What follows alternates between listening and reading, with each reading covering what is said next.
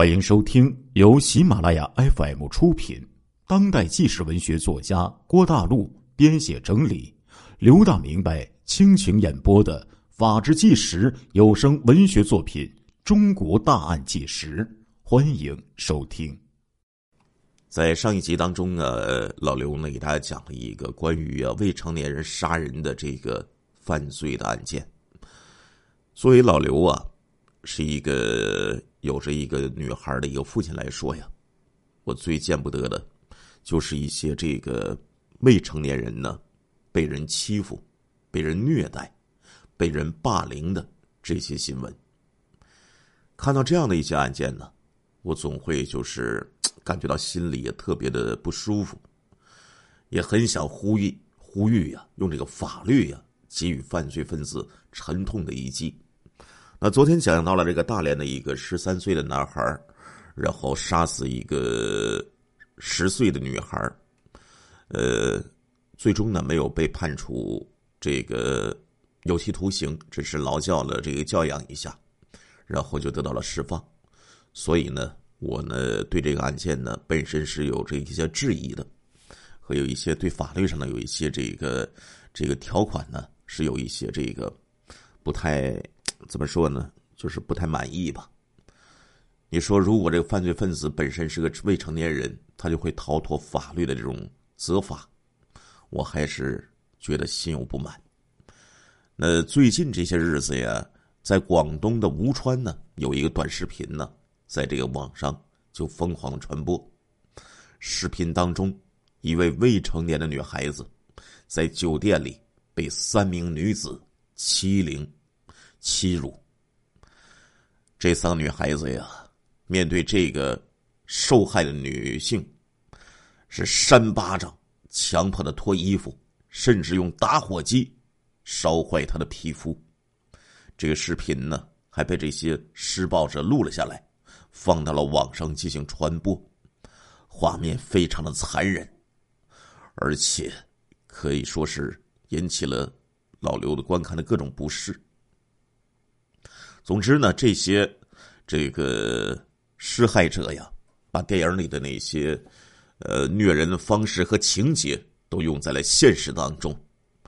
如果让老刘用一个词语，四个字的词语来形容的话，老刘觉得叫做泯灭人性。然而，这还不是最重要的，最让人难以接受的是，在这起事件当中，受害者三名施暴者。还有另外两名拍摄视频围观的人，全都是未成年人。九月十七号，广东的湛江警方啊就发布了这个案件的案情通报。在这里呢，给大家讲一下：二零二零年九月十六号二十一点许，我局发现数段内容为一名女生在酒店客房被多人殴打侮辱的视频在网上流传。同时，我局也接到了多名热心群众的举报。举报后啊，我局迅速的组织了有关的警种及辖区派出所展开调查。经过连续的九个小时的调查取证，现已基本查清案情。视频中被殴打的被害人名叫肖海婷，十六岁。他于二零二零年八月十八号三点多，在吴川市海滨街道。某酒店的一个客房里，遭到了李某莹、陈某霞、李某妹、李某丽、姚某这几个女孩的殴打侮辱。但是被害人肖海婷呢，遭受非法侵害之后，一直没有选择报警。目前，几个犯罪嫌疑人因涉嫌寻衅滋事，已被我局依法传讯，案件正在进一步办理之中。在此，警方提醒广大市民群众：如果遭受了不法侵害，请及时向公安机关报警，公安机关将依法严肃查处。此外，为保护未成年人的合法权益，请勿再传播本案相关视频。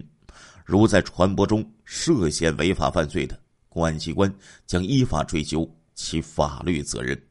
吴川市公安局，二零二零年九月十七号，在这个视频当中啊，刚才呢，老刘已经说了，受害人叫做肖海婷只有十六岁，而这几个加害这个肖海婷的犯罪的未成年人只有十五岁、十三岁、十四岁这个年纪。而这个被害人肖海婷遭到虐待之后啊，他呢一直没有报警。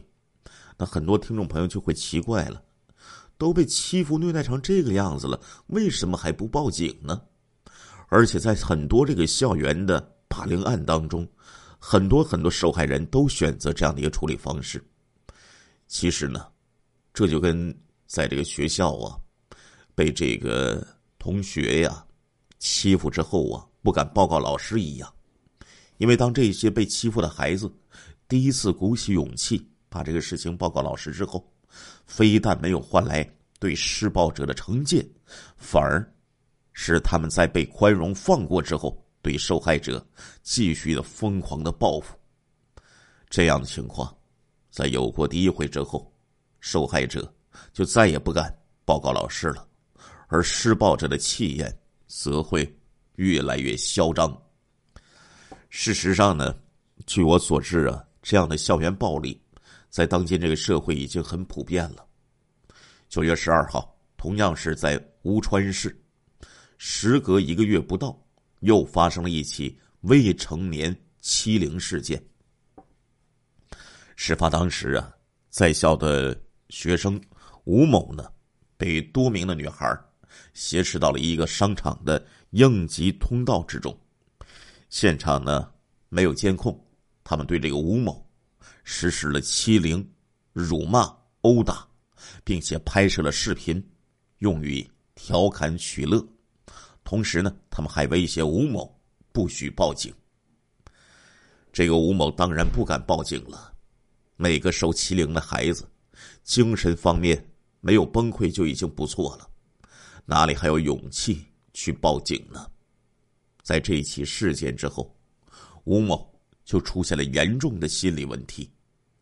他的一个心理健康老师就说：“孩子的心理情绪啊比较低落，面对目前发生的事情，在心理上无法接受，特别是这个事情发酵之后。”他的母亲呢，则是哭诉说：“现在已经停了药，停了针了，没有钱交医药费，就把这些药给停了。”而且最大的问题是，孩子不吃东西，不睡觉，一睡觉就惊醒，睡着五分钟就惊醒。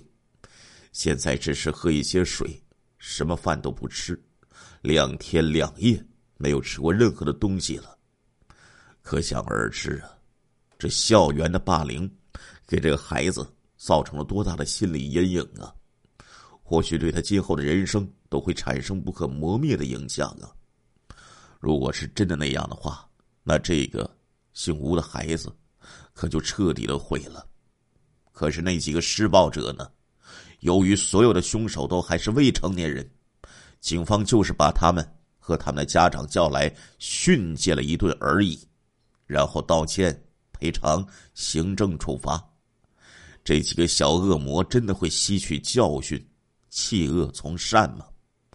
光靠训诫和教育？就想改变这样的一群施暴者，老刘觉得这未免太理想化了，只希望他们不要再去骚扰这个吴同学，就已经烧高香了。这个校园的霸凌者呀，通常都有着极端的扭曲的报复心理，他们呢会无视法律，打击任何阻挡他们施暴的人，而当这些霸凌者。正处于未成年的话，在不懂分寸的年纪里，这个恶行就很容易失去控制了。在这个很多案件当中，老刘呢也给大家讲过，很多是校园里暴力打死人，已经不算罕见了。还记得曾经给大家讲过的一位十五岁的见义勇为的初三少年吗？面对别人被校园霸凌。他挺身而出，劝说要去欺凌初一学生的同班同学范某，结果却被范某等人引到隐秘处，活活的就被打死了。随后啊，妈妈在这个微博里就曝光了儿子和这个欺凌者范某的 QQ 聊天记录。这个范某就说：“想打你需要理由吗？”这个儿子小胜回答说：“你打我不需要理由吗？”这个范某说：“你明天来学校。”他说：“这个给你机会叫人。”这个受害者说：“我不叫人。”这个范某就是说：“那你就等着挨打，不叫人你就等着被我打死。”就这样赤裸裸的这些对话，可以看得出来，这个霸凌者。根本就没有理智和逻辑可言。一句“打人不需要理由”，让他的心理和行为都显得极为恐怖。这让所有和霸凌者有过接触的同龄人都活在随时可能被打的阴影当中。很不幸，在几次言语的威胁之后，霸凌者还是对小胜动了手，而且真的把他给打死了。突如其来的噩耗让小胜的妈妈彻底崩溃了。她每天都在微信上和儿子聊天，沉浸在儿子还活着的幻想之中。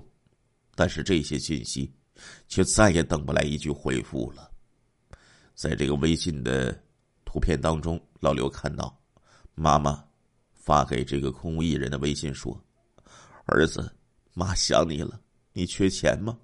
我给你。”发红包了，天意我儿，快收下吧，说声谢谢妈妈呀，妈妈好想你呀，今晚托梦给我好吗？儿子可以拥抱妈妈一下吗？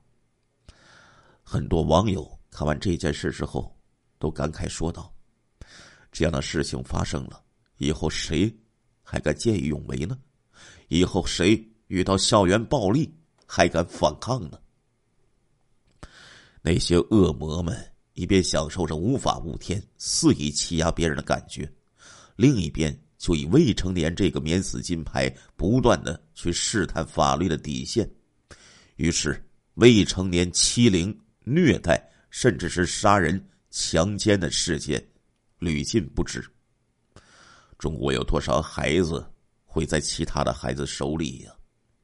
没有人做过相关的数据的统计。也真的没有办法统计，因为这个警方和学校公开通报的校园暴力案件，其实只是占了少数。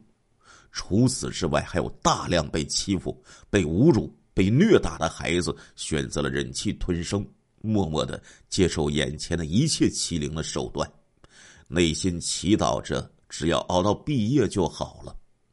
但是，令他们万万想不到的是，自己的忍气吞声。反而激起施暴者的强烈的暴力的欲望，于是这个暴力就逐渐升级，最终就酿成了许多不可挽回的惨剧。在一个案件当中，山东的一个十六岁的女生被同学给打昏，随后这些施暴者用打火机把这个女生的手指头烧的露出了骨头。然而，这些暴力产生的理由竟然是班长嫌他拿这个本子给拿慢了。一开始，他们还只是用脚去踹，用鞋底去扇脸，但是很快，他们就不再满足于这些常规的暴力手段了，开始用火烧他的手指，直到骨头都被烧的露了出来。在四川的乐至。有一群初中女生围住了另一名女生，他们想着各种法子来整这个受害者的女生。拳脚的殴打早就已经满足不了他们猎奇的心理和暴力的欲望了，于是他们扒光了那名女孩的上衣，摆着剪刀手，嘴角仰着四十五度，拍了一张炫耀的照片在让照片当中，受欺凌小女孩。上身赤裸，而另外几个施暴者面露微笑，手持这个剪刀手，炫耀的向着世人诉说着他们的罪恶。在深圳的宝安，十二岁的小韩因为拒交保护费被殴打至脾脏破裂。像这样的案件还有很多很多，而这些都是因为影响极度恶劣，才被大众普遍关注。但是事实上，其中还有很大一部分是隐藏在暗处的欺凌的事件。因为负面影响不大，或者对受害者的身体伤害程度不深，因此即使曝了光，关注度也不高。在这些隐匿的校园欺凌事件之中，施暴者可能只是骂了人一句，可能只是扇了他一巴掌，踢了他一脚，也可能只是逼着学他曾经学过狗叫。可能在某些人的眼里，这些行为够不上是犯罪，充其量也只是同学之间的恶作剧。但是你要知道，这些遭遇成为被欺凌者的日常的话。那种崩溃和绝望是一般人无法想象得到的。当施暴者在一个人身上体会到了虐待、暴力的快感之后，他们就会像那些猎狗一样跟着你，咬着你。除非你转校毕业，否则你每天都会活在受欺凌的阴影之中。有的听众朋友可能会说：“这是怎么可能呢？”有的听众朋友又会说了：“他们怎么不欺负别人，偏偏欺负你呢？”哼，那理由可太多了，什么长得丑、长得矮、汗味重、有口音、成绩太好、样貌出众、人太老实，都可以成为被欺负的理由。这里呢，还要引用刚才讲过的那个打死十五岁男孩的施暴者的话：“打你不需要理由，同样欺负你也不需要理由。”那么，如果你的孩子遭遇了校园暴力，或者看到身边人正在被欺凌，应该怎么做呢？校园暴力之所以屡禁不止啊，就是因为施暴者对受害者的行行为常常受不到对等的惩治和处罚，而且还经常会被大人们强行的进行掩盖。很多都以同学之间的恶作剧为借口。走走过场，并要求各方不准声张和宣扬。施暴者得到了保护，校园暴力就有了一个更加肥沃的滋生的土壤。所以，老刘建议呢，第一条应对的方法就是曝光，以最大程度、最广泛的目标去曝光校园暴力的恶行。有一部韩剧呀。讲的就是如何应对校园暴力。里边这个女主角啊，对这个校园的暴力反击呢非常有力有效，值得大家借鉴学习。如今呢，这个信息爆炸的互联网媒体时代，其实呢，我们有许多方法可以让这个校园暴行的这个行径呢无所遁形。比如说，微博啊，朋友圈啊。微信公众号、今日头条啊，只要你想得到的网络途径，都应该去试一试。只要你有确凿的事实依据，就不要害怕，勇敢的要为自己发声。如果你真的处于校园暴力之中，在这个微信公众号上，也可以向相关的媒体进行报道，然后利用媒体的渠道为这些受害者助力。另外呢，要记得不能孤军奋战。要懂得求助，很多孩子呀，在遭受这个校园暴力的过程当中，往往是选择了一个人应对很多人的集体的围攻。在这种情况下，老刘建议先不要做剧烈的反抗，因为种种事实案例表明，凶手在施暴的过程当中，你越反抗，越能激发他的暴力欲望，从而升级暴力行径。最终啊，很容易会让自己身处更危险的境遇之中。所以被围殴时，明知反抗也逃脱不了的话，就先不要用暴力反抗，护住自己的要害部位，以自己的生命安全为重。可以通过谈话、法律警告等方式，和对方周旋或者拖延时间，然后看看四周有没有路人，如果有的话，及时大声的呼救。呼救的时候，最好呢不要单纯的就喊救命，而是要针对性的指明某个人来救自己。比如说，那个穿着蓝色衣服的叔叔，请你救救我。根据研究表明，这种呼救的方式会加大对方的责任感，也更容易成功的获得救助。那最后，老刘想说呀，说了这么多，是想提醒一些家长朋友们，注意呢，了解自己的孩子，观察自己的孩子，因为有些孩子的确在遭遇了校园暴力的时候，他不告诉你，也不告诉老师。其实这些事情让家长确实也很头疼，甚至事后还要责备自己的孩子，说你为什么不早说，就这么让人欺负呢？在这里，老刘想对这些家长说，比起责怪孩子呀，你更应该反思自己的行为，仔细的想想，你是从什么时候开始失去孩子的信任的？为什么这么大的委屈他不愿意跟你说呢？是不是他的内心已经肯定？就算是说了，从父母那里也得不到任何的帮助呢。只有想明白这些问题，家长才能保证孩子在受委屈的时候第一时间向自己求助。而这种事儿不是逼出来的，你越逼孩子，只会把他推得越远。那作为一名父母，老刘呢，要和听众朋友们说，我们要向孩子呢传递这种观念：不管怎么样。老爸一定会站在你身边，毫无条件的爱你。